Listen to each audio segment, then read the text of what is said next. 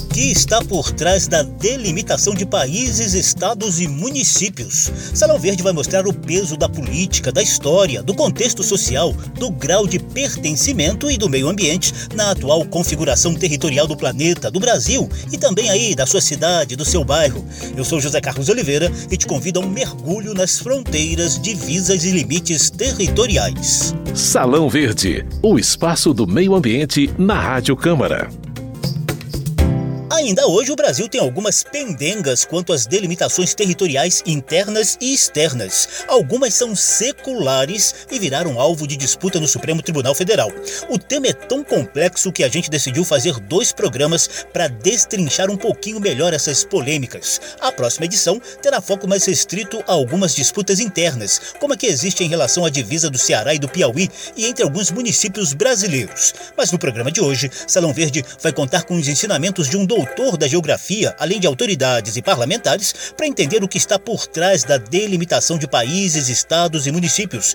Para começar, o geógrafo Rafael Sanzio dos Anjos, diretor e professor do Centro de Cartografia Aplicada e Informação Geográfica da Universidade de Brasília, nos traz informações didáticas quanto aos conceitos de fronteira, divisa e limite. No Brasil, temos três unidades territoriais jurídicas oficiais de uso mais recorrente são elas. Para a nação, usamos fronteira nacional. Para os estados e Distrito Federal, o termo divisa. E para os municípios, é usual o limite. A evolução desses conceitos ocorre a partir da consolidação e expansão dos estados da Europa moderna, a partir do século XVII, e se consolida no século XIX e início do século XX. Importante lembrar que o antigo Instituto Brasileiro de Geografia e Estatística, que era uma autarquia que estudava, definia e regulava a dinâmica das unidades político-territoriais do país, a partir de 1967 passa a ser uma fundação e essa atribuição de demarcação foi retirada, fato que é comprometedor até os dias atuais, o Brasil. Sanzio segue com a palavra para explicar os critérios geralmente adotados para essas delimitações territoriais. São componentes jurídicos do território os critérios de definição das fronteiras, divisas e limites, que usam referências geralmente historiográficas do processo de ocupação do território, assim como usam referências geográficas naturais, assim como geométricas cartesianas. Não podem perder de vista também que as negociações diplomáticas são premissas básicas para os andamentos da resolução dos conflitos. No Brasil, o que consolida formalmente uma unidade espacial político-administrativa é a lei. E em muitos casos, o memorial descritivo cartográfico ele é elaborado posteriormente e esse é um fator de incongruências desde o seu início. Salão Verde Hoje, o Brasil tem quase 17 mil quilômetros de fronteiras terrestres com 10 países da América do Sul. Tem gente até que considera uma fronteira brasileira com a Europa, lá na região norte, já que a Guiana Francesa é oficialmente uma região ultramarina da França. Nas nossas faixas de fronteira vivem mais de 10 milhões de pessoas em 588 municípios de 11 estados. Da extensão total das fronteiras terrestres do Brasil, cerca de 9 mil quilômetros tem referência ambiental, ou seja, baseada nos cursos de rios, lagos e canais. Outros 7 mil quilômetros são de fronteira seca, em que a delimitação ocorre por rua, estrada e outros elementos nem sempre muito nítidos. Fronteira seca onde o marco ronda a linha E égua madrinha ao cruzar bate campana De Massoger apunta o Pamaroti Se estende assim rastros de tropa santana Fronteira seca onde a vida do chiveiro Abraça a sorte no rumo do contrabando E algum quadreiro matreiro de policia não se anuncia e é o trote largo vai cruzando. As fronteiras secas costumam ser áreas vulneráveis em termos de segurança pública, com registro de tráficos de drogas, armas e pessoas, além de contrabando e crimes ambientais, sobretudo nas chamadas cidades gêmeas, como a brasileira Foz do Iguaçu e a paraguaia Ciudad del Este, Tabatinga e Letícia na fronteira Brasil-Colômbia, Passo de los Libres no Uruguai e Uruguaiana no Brasil e por aí vai. A Câmara dos Deputados já promoveu vários debates sobre os problemas da nossa faixa de fronteira. Um deles tratou do Programa de Proteção Integrada de Fronteiras Fronteiras, criado em 2016 para articular a atuação das Forças Armadas, Polícia Federal, Agência Brasileira de Inteligência e Receita Federal no combate a todos os crimes nessas regiões, inclusive os ambientais, como mineração, pesca e desmatamento ilegais, por exemplo.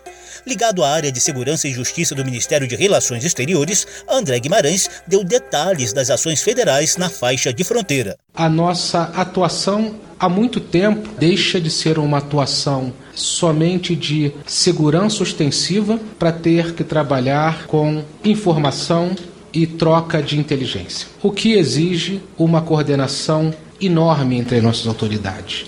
Em nome do Gabinete de Segurança Institucional da Presidência da República, o Major Brigadeiro Ari Mesquita admitiu a dificuldade de pessoal para patrulhar as fronteiras brasileiras. É muito difícil fixar efetivo nas fronteiras do Brasil, onde existe muito pouco apoio para aquele trabalhador, para aquele, aquele servidor federal, Polícia Federal, Rodoviária Federal, Receita, se fixar.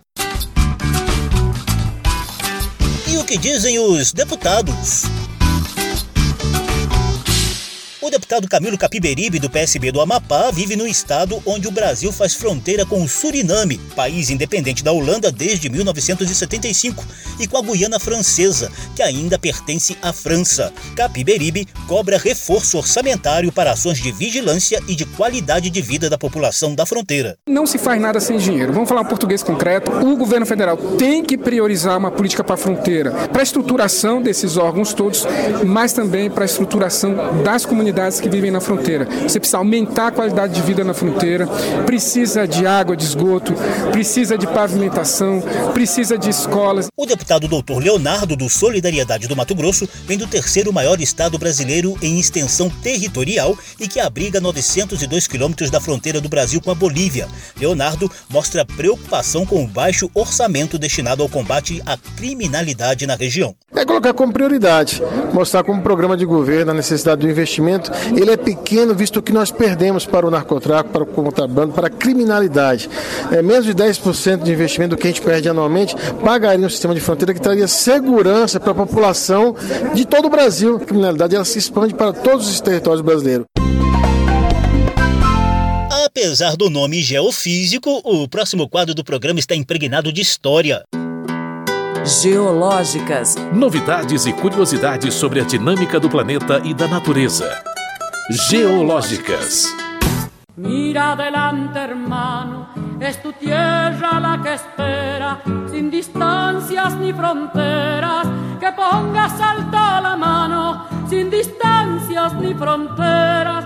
Esta tierra es la que espera que el clamor americano le baje pronto la mano.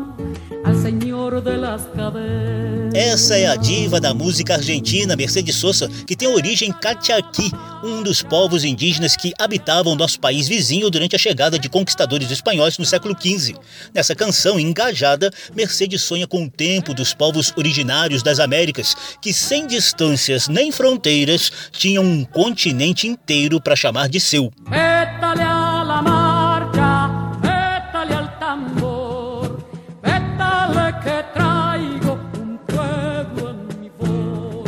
Mas você sabe, né? Espanhóis e portugueses dominaram a chamada Era dos Descobrimentos entre os séculos XV e XVI.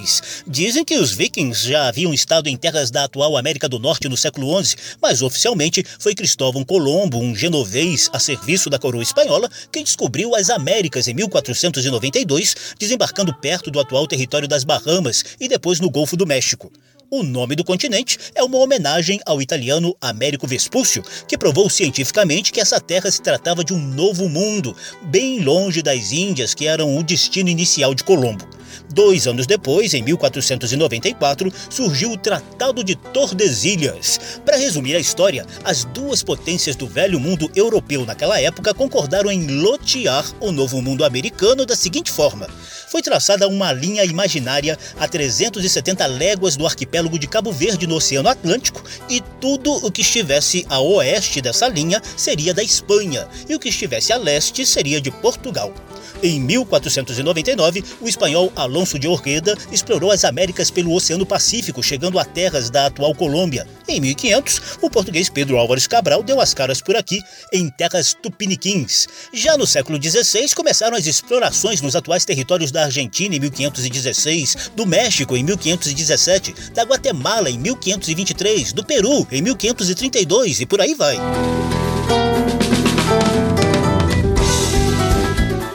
O iluminismo do século XVIII, baseado em análises científicas, filosóficas e racionais, foi o estopim dos movimentos de independência no continente americano.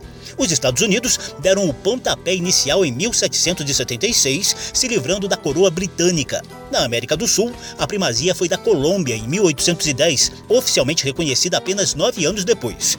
Só para citar, tivemos ainda as independências de Venezuela e Peru em 1821, Brasil em 1822, Bolívia e Equador em 1822. 1824 e Argentina, proclamada em 1810, mas só reconhecida em 1863 e rolaram muitos conflitos e até guerras entre essas novas nações pela demarcação de suas fronteiras. A lista é imensa. Eu só vou citar algumas, como a Guerra Cisplatina, na qual o Brasil perdeu o território que hoje forma o Uruguai, Guerra do Acre, com vitória brasileira na anexação de territórios antes dominados por Bolívia e Peru, várias guerras entre Peru, Chile, Colômbia, Bolívia e Equador, e a maior de todas, que foi a Guerra do Paraguai, também conhecida como Guerra da Tríplice Aliança, em referência à coalizão de Brasil, Argentina e Uruguai, que impôs aos paraguaios a perda de cerca de 160 mil quilômetros quadrados no século XIX. Ainda hoje, há uma disputa mais amigável em torno de duas pequenas áreas na fronteira do Brasil com o Uruguai. Geológicas. Novidades e curiosidades sobre a dinâmica do planeta e da natureza. Geológicas.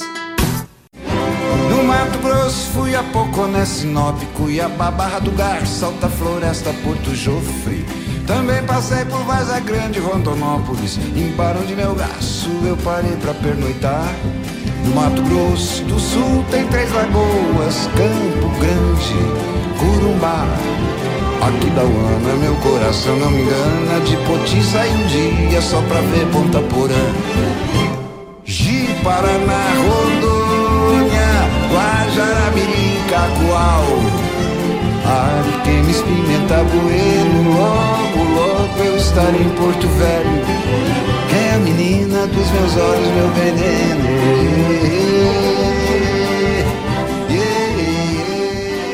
Mato Grosso, Mato Grosso do Sul, Rondônia. Essa música de Renato Teixeira passeia por cenários do Pantanal, Cerrado e Amazônia de estados do centro-oeste e do norte do Brasil.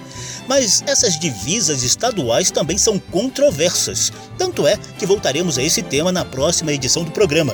Antes disso, teremos uma aula sobre esses e outros conflitos com o geógrafo Rafael Sanzio dos Anjos.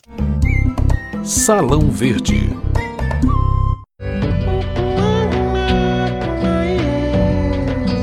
Reta final do programa, a gente aproveita os quase 40 anos de pesquisas do diretor do Centro de Cartografia Aplicada em Informações Geográficas da UNB, Rafael Sanzio, que também é mestre em Planejamento Urbano, doutor em Informações Espaciais, com pós-doutorado em Cartografia Étnica. Os estudos de Sanzio estão focados na dinâmica e no planejamento territoriais e, como ensina a geografia humana, nas marcas que a sociedade e os povos tradicionais costumam talhar nos espaços que ocupam. Sanzio fala dos critérios geralmente usados na definição das divisas dos 26 estados e do Distrito Federal do Brasil. Esta é uma conversa espacial, portanto, temos que acionar o nosso mapa mental do Brasil e aí nós vamos constatar que a significativa maioria das divisas das unidades políticas nacionais tem referências em acidentes geográficos, rios, sobretudo. As linhas geométricas estão presentes basicamente nos estados do norte da nação. Essa é uma referência do nosso processo real de ocupação e formação territorial, onde tem a presença do tripé dos grupos, grandes grupos de matrizes étnicas que formaram a nação: a matriz africana, a matriz europeia e a matriz dos povos tradicionais, os povos originários. Sanzio revela que feridas não devidamente curadas e polêmicas históricas estão na raiz dos atuais conflitos territoriais no Brasil. O território brasileiro conviveu quatro séculos com um sistema escravista baseado em violência, lucro e uma mentalidade colonial conservadora, né, onde as questões dos conflitos territoriais sempre estiveram presentes. Temos uma área de um Brasil oficial, do IBGE atual, né, que não bate com a área dos registros dos cartórios na nação. São dois Brasis que se conflituam, sobretudo, por esta memória colonial ainda não resolvida. Na atualidade, os conflitos das disputas jurídico-territoriais no Brasil se processam entre estados e muitos registros entre municípios. Os conflitos podem ser de natureza econômica, política ou estratégica. A região norte concentra a maioria dos conflitos territoriais da nação, em torno de 70%, principalmente em território de povos originários. Importante lembrar que temos dois conceitos relevantes nesse processo: a terra e o território. O termo terra nos remete a algo vendável, tem um valor monetário, portanto, pode ser de qualquer um, assim como explorado. O termo território traz pertencimento, tem identidade e coletividade, portanto, não é vendável.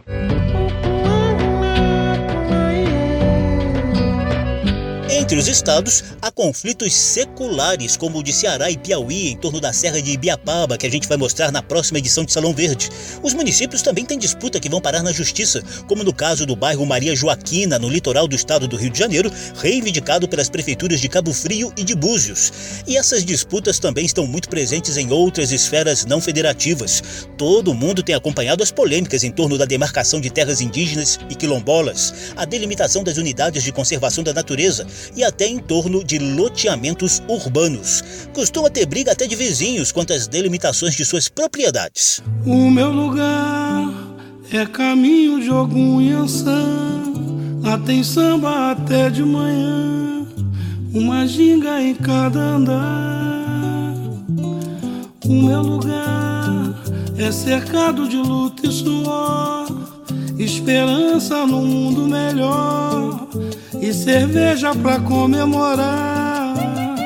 E como a tecnologia pode ajudar a resolver todos esses conflitos? Segundo o professor Rafael Sanzio, o Brasil ainda tem um longo dever de casa nessas questões ligadas ao georreferenciamento na cartografia nacional. A tecnologia evolui a passos largos em vários países, mas no país continental, como o nosso, estamos com um atraso de pelo menos três décadas. Primeiro, modelo pulverizado da produção de nossa cartografia oficial, fragmentada em vários ministérios e instituições. Se tomarmos como exemplo as cartas oficiais na escala de 1 para 100 mil, né, onde um centímetro no mapa corresponde a um quilômetro no mundo real, esse mapa do Brasil mostra-se como uma verdadeira coxa de retalhos, ou seja, não temos um projeto de unidade da produção e regulação da evolução da cartografia nacional, de maneiras que essa cartografia pudesse atender aos vários segmentos da governança em todas as suas esferas. Né?